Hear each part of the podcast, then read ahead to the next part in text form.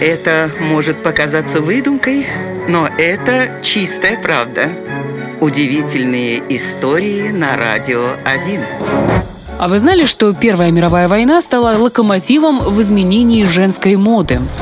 Когда в мае 1915 года кайзеровские дирижабли стали сбрасывать бомбы на Лондон, материальный ущерб был поначалу не особо большим. Куда страшнее оказалось психологическое воздействие. Сотни тысяч людей не могли спать по ночам и боялись не только погибнуть, но и банально оказаться на улице в одной ночной сорочке. Сами понимаете, что подобное, особенно для женщин, считалось недопустимым. Поэтому в продаже появились специальные легкие спальные костюмы, в которых не грех было показаться на глаза людям.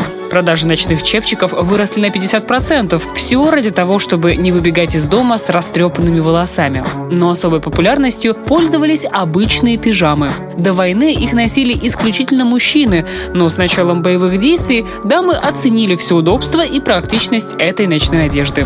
Неудивительно, что после Первой мировой Коко Шанель превратила пижаму в обязательную часть женского гардероба. Вот такая вот удивительная история.